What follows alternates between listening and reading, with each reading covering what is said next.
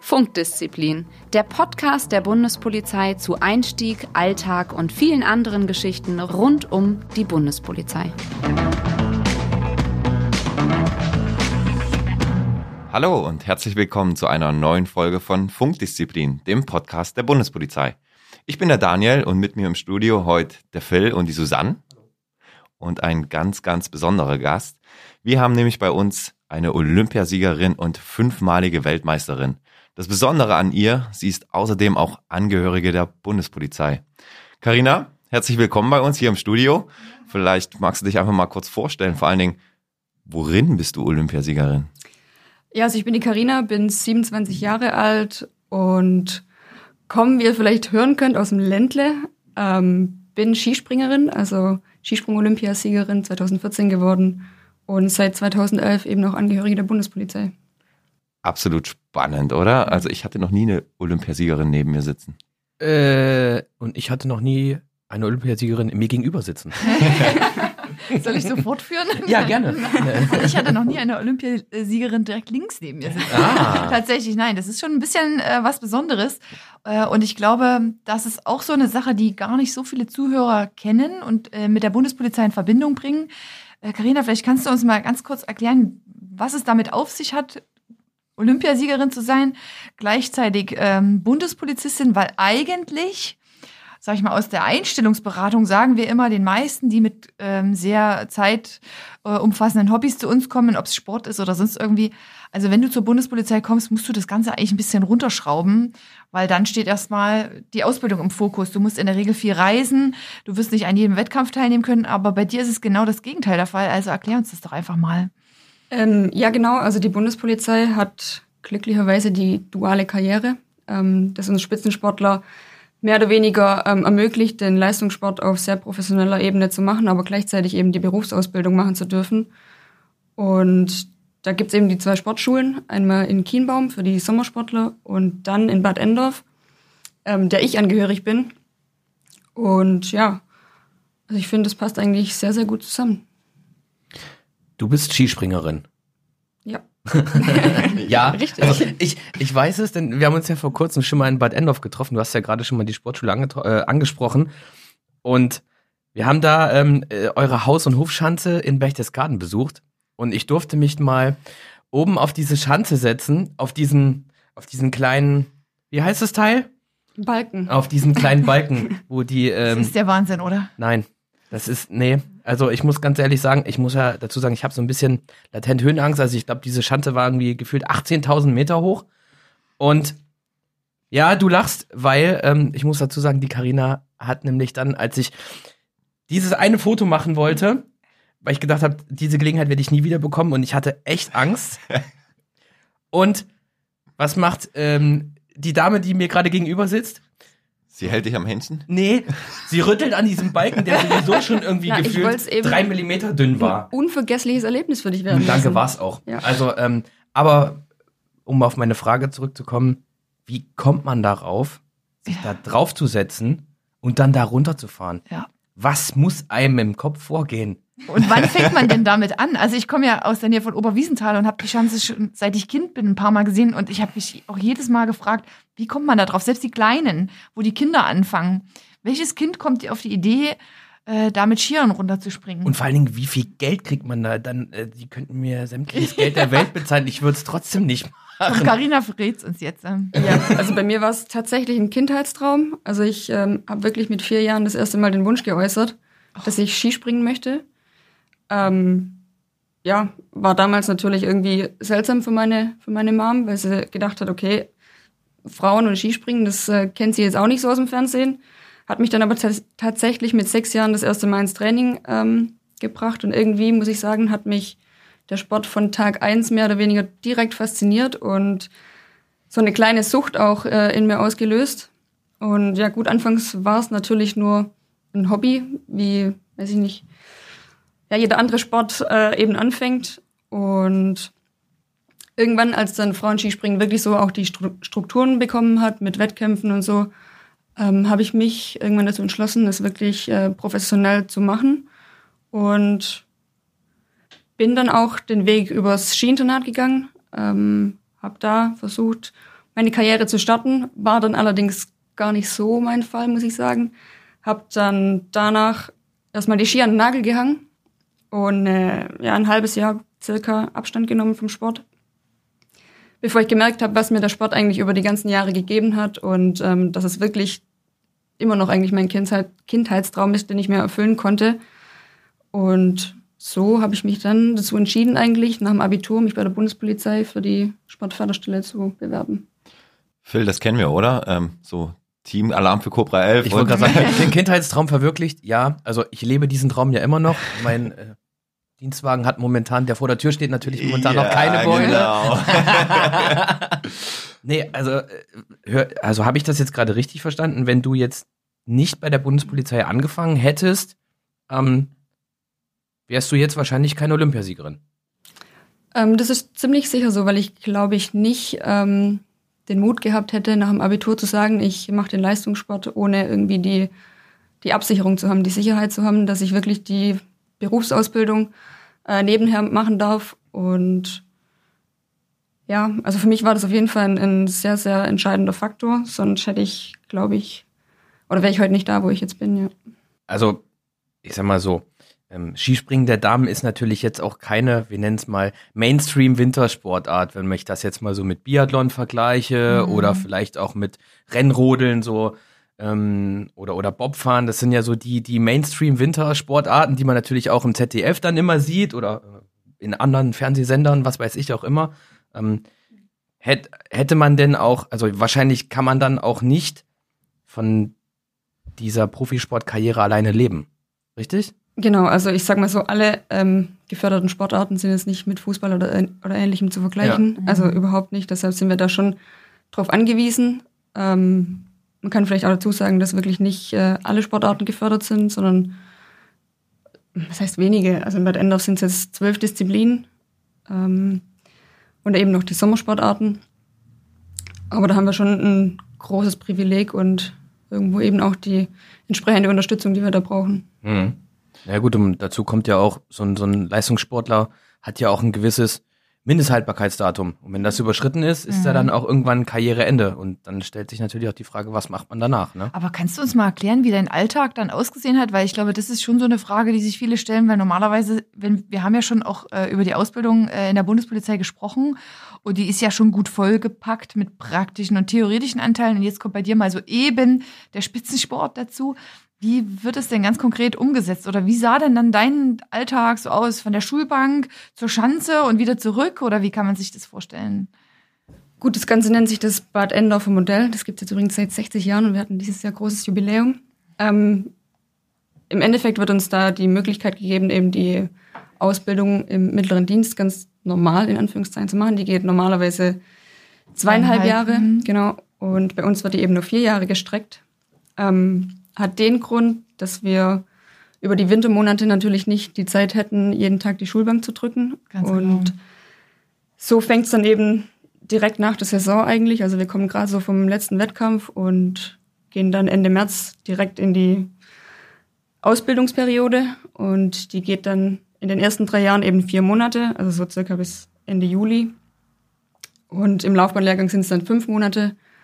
Ähm, da wird eben versucht, uns die optimalen Rahmenbedingungen zu geben für das Training, äh, trotzdem den, den Inhalt der Ausbildung ähm, ja, zu lernen. Und ich glaube, da haben sie wirklich eine, eine sehr, sehr gute Kombination auch gefunden. Ich selber fand es nämlich immer eigentlich total gut, wenn ich dann nach dem Winter mich auch wieder was oder mit was anderem beschäftigen konnte. Also wirklich nicht nur den Leistungssport im Kopf Mhm. hatte, sondern ähm, mich dann wieder um die Ausbildung gekümmert habe. Und ja, so ein Tag in der Ausbildung ähm, schaut dann eigentlich so aus, dass es ganz normal 7.15 Uhr losgeht und der Unterricht bis, ich glaube, 15.35 Uhr oder so ging der damals. Ähm, genau, und danach wird dann eben, also dann dauert es nicht lange und dann laufen alle rüber in den Kraftraum, es wird zusammen trainiert bis zum Das Abendessen. wollte ich nämlich gerade sagen. Ich habe nämlich einmal so einen Ausbildungsplan äh, in Kienbaum gesehen.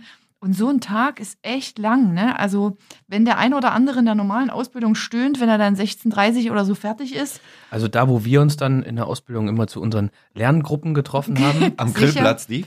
äh, ja, ja, äh, äh, also, genau. Mhm. also wo wir dann nochmal alles natürlich auch wiederholt und intensiviert haben, trefft ihr euch dann zur, zur Zum- zur Wettkampf Training, ja. Trainings- Gemeinsam pumpen. Genau, so kann man es eigentlich sagen. Also es ist ein echt langer Tag dann eigentlich, ne? Aber ihr pumpt ja, Ja. nicht nur, ne? Also ihr habt ja, glaube ich, auch noch ganz viel anderes. Ja, also Training, es, es kommt natürlich ganz auf die, auf die Sportart oder auf die Disziplin an. Ähm, schaut dann natürlich der, der, das Trainingsprogramm immer ein bisschen anders aus. Ähm, bei uns geht es viel um Kraft, Schnellkraft, Koordination und viel Beweglichkeit auch. Ähm, also relativ breit gefächert, so dass es eigentlich auch nie langweilig wird im Training. Ja, und die Lerngruppen, die gibt's natürlich auch, aber dann halt erst nach dem Abendessen. Ach, Ich dachte so beim Pumpen, weißt du so, einer hebt das Gewicht und der andere fragt nebenbei nochmal die Zuständigkeit ab oder und wenn so. die Antwort falsch war, musst du das Gewicht erhöhen. Carina, nun habe ich äh, aufgepasst, ganz genau aufgepasst, was du gesagt hast. Und du sagtest, die Ausbildung im mittleren Dienst. Nun weiß ich, dass du Abitur hast. Ist es dann normal im mittleren Dienst nur anzufangen, beziehungsweise könnte man auch im gehobenen Dienst anfangen? Also wie ist das denn bei euch geregelt? Ähm, bei uns Sportlern geht das leider noch nicht. Also äh, wir können bisher den mittleren Dienst eben die Ausbildung machen. Ähm, sie sind aber, meine ich, gerade dran, äh, für die Sportler, die quasi den mittleren Dienst, die Ausbildung abgeschlossen haben, zu ermöglichen, äh, einen Aufstieg zu machen. Achtung, Spoiler-Alarm. Wäre das auch was für dich eigentlich so? Ich, Phil sagt es vorhin, Mindesthaltbarkeitsdatum von Sportlern, ähm, so für die Zukunft. Ähm, hast du da auch schon mal drüber nachgedacht? Ja, total. Also gerade weil ich eigentlich auch ein Freund davon bin, äh, sich nicht nur auf eine Sache zu konzentrieren, sondern wirklich irgendwie die Abwechslung reinzukriegen. Ja gut, ich glaube, da ist ja die Bundespolizei wahrscheinlich auch nicht der verkehrteste Arbeitgeber, ne? Mit Sicherheit vielfältig, Ja. An ne? der richtigen aber, Stelle. Aber ähm, man muss ja mal dazu sagen, der Umstand, dass du jetzt gerade bei uns hier in, eigentlich während der laufenden Saison im geheimen Podcast-Studio sitzen kannst, ist ja eigentlich dem geschuldet, dass du momentan verletzt bist. Richtig? Weil ansonsten ähm, wäre es ja mit Sicherheit auch ähm, nicht möglich gewesen, dich jetzt hier irgendwo einzuladen, weil es Genau. dein Zeitplan nicht hergegeben hätte, richtig? Ja, also man sagt ja eigentlich, dass die Wintersportler im Sommer gemacht werden und ähm, wir waren da im Trainingslager und ähm, Anfang Juli bin ich dann leider gestürzt und habe mir dabei das Kreuzband gerissen und ja, habe jetzt leider relativ lang Pause. Ähm, nicht so schön, muss ich sagen, die, die letzten Monate, aber ich denke, dass ich inzwischen wieder auf einem ganz guten Weg bin. Wie, wie ist das dann für dich, Karina, jetzt so vor dem Fernseher zu sitzen und die ganzen Kollegen, die ganzen Freunde im Fernseher zu sehen? Das macht die Situation, muss ich zugeben, natürlich noch mal schwieriger. Also es ging jetzt so über die Sommermonate, wo es eh noch nicht so richtig losging, sondern alle so im Training waren und ich mehr oder weniger dabei war mit meinem Reha-Trainingsprogramm. Aber jetzt so langsam, wenn ich den Schnee dann sehe und ja, alle wieder unterwegs sind und in der Welt umherreisen und die Wettkämpfe bestreiten, dann tut's schon noch mal mehr weh. Hm, das Wann- glaube ich gern. ja, ich auch. Wann können wir dann wieder mit dir rechnen vorm Fernseher? Also geplant habe ich, dass ich im Juli wieder auf die Schanze gehe und mich dann ganz normal auf die, auf die nächste Saison vorbereiten werde und wahrscheinlich dann im Dezember. Also ich hoffe, dass alles voll gut läuft und ich dann zum ersten Weltcup in der neuen Saison wieder bereitstehe. Im Juli auf die Schanze. Genau. Äh, erklär uns doch mal, wie, wie funktioniert denn Skispringen im Sommer? Also, da liegt ja bekanntlichermaßen kein Schnee. Stimmt, ja. Also gibt's jetzt eigentlich schon relativ lange. Also unsere Saison geht wirklich eigentlich fast nahtlos inzwischen durch. Ich glaube, wir haben vier Wochen, in denen wir nicht äh, wirklich Skispringen. Und es funktioniert eigentlich genau gleich wie im Winter. Also es fühlt sich auch gar nicht so viel anders an, sondern einfach nur wärmer. Es sind äh, Porzellanspuren, die mit, mit Wasser ähm, bewässert werden. Und äh, im Auslauf liegt eben kein Schnee, sondern so Kunststoffmatten, ähm, die das Ganze dann ermöglichen, eigentlich das ganze Jahr zu Ski, oder Ski zu springen. Aber ich meine, du warst ja schon jetzt mega erfolgreich, ne?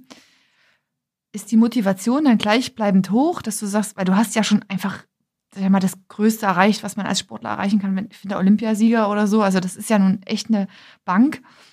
Wie schaffst du es denn dann, dich wieder immer neu zu motivieren, gerade dann nach so einer Verletzungsphase? Also das stelle ich mir schon sehr, sehr schwierig vor. Ähm, es geht eigentlich. Also durch das, dass es ja wirklich auch immer schon mein Traum war und ich glaube, wir Leistungssportler an sich sind einfach äh, sehr, sehr ehrgeizig und äh, können mit, ja, weiß ich nicht, richtigen Niederlagen äh, hadern wir dann schon an uns selber und äh, versuchen da wieder die Top-Leistung zu bringen. Also das ist ja auch irgendwie so unsere Prämisse. Naturell, Ja, genau. Und von dem her hatte ich da eigentlich tatsächlich äh, gar nicht die großen Probleme, mich da wieder neu zu motivieren. Jetzt habe ich noch eine Frage, die beschäftigt mich immer, wenn ich Skisprung im Fernsehen sehe. Es ist so eine Chance ist ja unglaublich hoch. Ah, ist ja 18.000 Meter. 18.000 Meter. 18.000 Phil, Du hast Meter. es erlebt. Dann bist du jetzt raus bei der Frage. Du darfst nicht antworten. Müsst ihr Treppen hochlaufen oder gibt es da einen Lift? Weil ich sehe immer nur die Skispringer, die stehen auf irgendwelchen Treppen mit ihren Skiern auf den Schultern und lauft ihr da hoch? Ähm, teils, teils. Also die meisten Chancen sind glücklicherweise inzwischen äh, mit Aufzügen ausgestattet, äh, die uns den Weg nach oben erleichtern. Aber es gibt tatsächlich noch ein paar ältere Modelle, wo wir die Treppen noch laufen müssen. Jeder Schritt hält fit. halt. Phil, wie war das bei dir? Da gab es einen Lift, oder? Nein, ich musste laufen. Wirklich? Ich musste sowohl die Treppen hochlaufen als auch dann runterlaufen. Aber die Treppe runter war für mich auch der angenehmere Weg als die Schanze. Aber ähm, ich war, als ich dann unten war, wieder festen Boden unter den Füßen habe, ich war ganz froh, muss ich sagen. Ja, Hat, man, hat man dir auch angemerkt? ja, weiß ich, Ja. weiß ich, weiß ich. Aber ähm, gut, du hast jetzt einmal Olympia gewonnen und bist fünfmal Weltmeisterin geworden. Ähm, nun weiß ich ja, aber ich finde das ganz witzig. du weißt bestimmt, welche Frage jetzt kommt. Ähm, wo hängen denn deine Medaillen?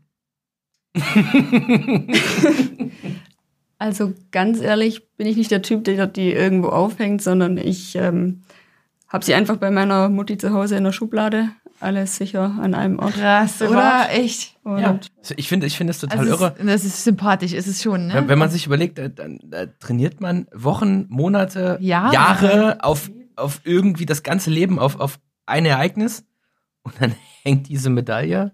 Der größte sportliche Erfolg, den man ja eigentlich haben kann. Über den gibt's ja nichts.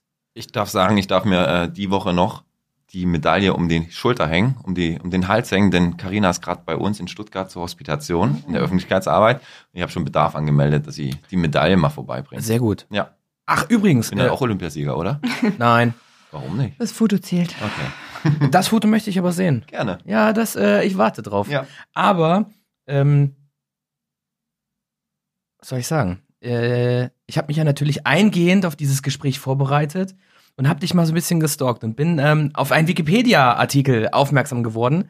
Da drin steht nämlich, dass sie nicht nur ähm, fünfmalige Weltmeisterin ist, sondern auch Polizeimeisterin. Und wir möchten das hier mal klarstellen. Karina ist mittlerweile inzwischen Polizeiobermeisterin. Also Grüße gehen raus an den äh, Ersteller des Wikipedia-Artikels. Ich bitte da um Korrektur. Wir checken das dann direkt nach dem Podcast. Ja, äh, Faktencheck, ne? Aber Karina, ich muss da auch noch mal einhaken. Genau, das ist nämlich ein ganz, ganz äh, wichtiger Punkt. Jetzt bist du ja sowieso verletzungsbedingt vielleicht mal in so eine Ruhephase gekommen, wo du auch mal nachdenken musstest. Und es ist ja ähm, so, irgendwann endet die Karriere eines ähm, Sportlers ja immer mal. Und ihr habt ja schon in der Ausbildung auch diese Praktika, wie es ganz normal Mhm. ähm, in der normalen MD-Ausbildung äh, üblich ist. verkürzt halt etwas. Ein bisschen aber- verkürzt, aber ihr ja. habt praktisch die Gelegenheit, in verschiedene Dienststellen reinzuschnuppern der Bundespolizei, um euch einfach auch mit dem Arbeitgeber trotzdem so ein bisschen zu identifizieren. Genau. Gibt es für dich so einen Arbeitsbereich, wo du sagst, boah, der ist super spannend, da könnte ich es mir auch mal später vorstellen? Oder jetzt gerade bist du bei äh, Daniel ähm, im, im Pressebereich. Ähm, also, was denkst du denn, wo vielleicht dein Weg dich mal hinführt? Also ich muss zugeben, dass man sich so als Sportler die ersten Jahre in der Karriere darüber gar nicht so die richtigen Gedanken macht, wo möchte ich denn wirklich mal arbeiten bei der Bundespolizei, sondern äh, eigentlich der Fokus dann äh, nach der Ausbildung total auf dem Sport liegt. Und jetzt sind so die Gedanken mehr oder weniger gereift, äh, durch die Verletzung auch. Äh, wo möchte ich eigentlich wirklich mal hin? Mhm. ähm, eigentlich dann, wie die, die meisten Sportler eigentlich bleiben dann wirklich auch der Behörde erhalten. Also ich glaube, seit das Bad Endorfer Modell eingeführt wurde, sind insgesamt 80 Prozent aller Ähm, Zahl, bei der Behörde kenne. geblieben und es Mhm. sind tatsächlich die letzten Jahre oder die letzten zehn Jahre noch mehr geworden. Also um die 90 Prozent der Sportler ähm, Mhm. bleiben Bleiben. wirklich der Behörde treu. Und ich bin jetzt eben gerade dabei, mir irgendwie ja, eine Orientierung zu verschaffen und verschiedene Verwendungsbereiche anzuschauen. Das wollte ich gerade fragen. Aber die Möglichkeit besteht, dass du dann in verschiedene Verwendungen mal reinschnupperst oder musst du dich dann direkt festlegen oder wie, wie läuft das dann? Ähm, also wenn es wenn es der sportliche Alltag an sich zulässt, steht uns jederzeit ähm, die Möglichkeit offen, uns ganz viele verschiedene Verwendungen anzuschauen. Mhm. Ähm, ist tatsächlich relativ schwierig, wenn die, wenn die Saison ansteht oder wenn, wenn ich jetzt nicht verletzt wäre, wüsste ich auch nicht, ob ich es so unterbekommen hätte. Aber jetzt möchte ich auf jeden Fall die Gelegenheit nutzen. Es ist ein ziemlich großes Privileg, ähm, wirklich mal verschiedene Dinge auch anschauen zu dürfen. Und ja, ich denke, dann werde ich da was finden, wo ich mir das vorstellen kann später. Bestimmt. Das ist irre, ne? Wenn man den, den Trainingsanzug gegen die Uniform mal wieder eintauscht. Aber äh, an der Stelle habe ich schon mal eine Frage. Bist du denn beim Thema Uniform auch in Uniform schon das ein oder andere Mal erkannt worden? So nach dem Motto, hey, hey ich kenne dich doch aus dem Fernsehen. Bist du nicht die und die? Ja, also Bist du nicht Carina Vogt? Die Zeit in Uniform ist natürlich relativ gering gewesen. Aber im Praktikum damals, in der Ausbildung, war es tatsächlich so, dass ich in München äh, am Flughafen in der Box saß. Ähm, das war Ach, auch, witzig. es war genau die Zeit nach Olympia und da hat mich dann wirklich jemand erkannt und darauf angesprochen, ob ich nicht hier die Skispringerin wäre. Ja. Hast du Dann gab es ein Selfie, oder? Dieselbe Nee. Frage, wollte ich gerade aufstellen. Nee, Und eine Autogrammkarte? Äh, hatte ich nicht mit. Nein, im Dienst ist man im Dienst. Eben. Das hat schlecht. ganz Du Ja, das professionell ein Reisepass, einfach Reisepass, eine Seite. Ja, genau so. Und Das wäre auch cool, ne? so, so ähm, den, den Stempel einfach signieren. Ja. Das wäre auch richtig gut. Das wäre auch ein äh, stabiler Move. Ja. Vielleicht fürs nächste Mal. Apropos Autogrammkarte. mal, ja. Wir brauchen auch noch Autogrammkarten. Ja, Ja, wir so als Podcast, weil wir so mega berühmt sind ja halt. genau. Ne? Das äh, doch. Phil, wirst du auf der Straße angesprochen, ja? Ähm, nein. Was, was planst du denn nach deiner Podcast-Karriere? Hast du schon Pläne? Ich habe Großes vor. Ich habe ganz Großes vor. Ich werde dann Spitzensportler. Ach so. Hm, Ich mache das umgekehrt. Auf die Disziplin bin ich gespannt. Es, ja, also ich weiß, ich glaube hier Leistungsschach, was wir zwei äh, gut, gut können, ist noch nicht gefördert, aber wir machen dann das Berliner Modell. Ja, genau. Also ich muss, ähm, ich muss da noch mal eine Frage stellen oder noch einmal Hinweis geben. Tatsächlich ähm, ist ja Bad Endorf so ein bisschen der Ursprung der Spitzensportförderung. Du hast es ja gerade schon mal gesagt äh, mit dem Jubiläum. Genau, ja. Und äh, die Sommersportarten, die sind ja wirklich viel, viel später eigentlich erst dazugekommen. Ich glaube ja 40 Jahre später, ich glaube seit 20 oder 25 Jahren gibt es die Spitzensportförderung äh, im Sommersportbereich. Da bin ich ein bisschen, äh, da stehe ich ein bisschen mehr im Stoff und ich hatte auch schon mal die Gelegenheit da vor Ort zu sein, mir das anzuschauen und ich muss ehrlich an dieser Stelle sagen, was mir am meisten im Kopf geblieben ist bei der Besichtigung der Trainingsstätten, war das Mittagsbuffet. Das liegt vielleicht auch daran, dass ich wirklich gerne esse, aber das war Sieht man ein, dir aber nicht an. Oh, danke, Phil. Übrigens, wie auch dein Alter. Sieht Oh, man dir auch nicht sehr an. charmant, ja. Gerne. Auf jeden Fall war das wirklich krass, ähm, was es da an Essen gab. Und dann habe ich auch einmal gefragt, ihr verbraucht ja teilweise oder ihr müsst ja euren Kalorienbedarf dann auch auffüllen. Das, das heißt, die Kalorienzufuhr muss ja bei 4.000 bis 5.000 Kalorien teilweise liegen, ne, wenn ihr in so einer Hochtrainingsphase Ja, aber seid. in anderen Sportarten. Also, ist doch tatsächlich so unterschiedlich, ja? Hast du an der Stelle schon mal überlegt, die Sportart zu wechseln? Mein Gott, um viel Tatsächlich sind die. Gedanken. Ja. So. Ja, die die waren gehabt? tatsächlich schon da, ja. Aber mal. natürlich eher als, als Scherz. Nee, aber ich, ich muss wirklich sagen, ähm, also Kienbaum war ich jetzt selber tatsächlich noch nie, aber in Bad Endorf auch so die komplette Infrastruktur, die, die Trainingsmöglichkeiten, die wir da haben, also die Krafträume sind schon äh, hervorragend mit Schwimmhalle, Turnhalle. Wir haben für unsere Eisschnellläufer und die Shorttrecker haben wir eine Sommerbahn direkt in der Sportschule und ja, gerade die Küche, was, was das anbelangt, ist zum Teil eine relativ große Herausforderung, weil die Ernährung ja schon ein wichtiges Thema auch im Leistungssport ist. Und dann gibt's eben die Skispringer. Und auf der anderen Seite haben wir aber auch die Bobfahrer. Und dann ist es tatsächlich äh, ja zum Teil gar nicht so einfach, wird aber hervorragend umgesetzt und ähm, ja, schmeckt sehr, sehr lecker, das Essen dort. Bestimmt nur gesunde Sachen, oder? Natürlich. Also damals gab es, glaube ich, irgendwie geschnetzeltes oder so. Ich glaube, es ging einfach nur um die, ähm, Masse. Um, die, um die Masse und ich äh, musste mich arg ja, zurückhalten. das ist dann aber schon von Sportart zu Sportart. Ich, aber da müsst ihr ja auch selber ein bisschen drauf achten. Genau, ja. ne? Also da ist Das Angebot wird eben zur Verfügung gestellt und dann kann jeder selber. Steht ja keiner hinter euch und sagt, na Karina, aber heute Finger weg vom Geschnetzelten, ne? Oder so. Also das äh, könnt ihr ja schon selber entscheiden und wisst ja auch, wo ihr gerade euch befindet, in welcher Phase, ne?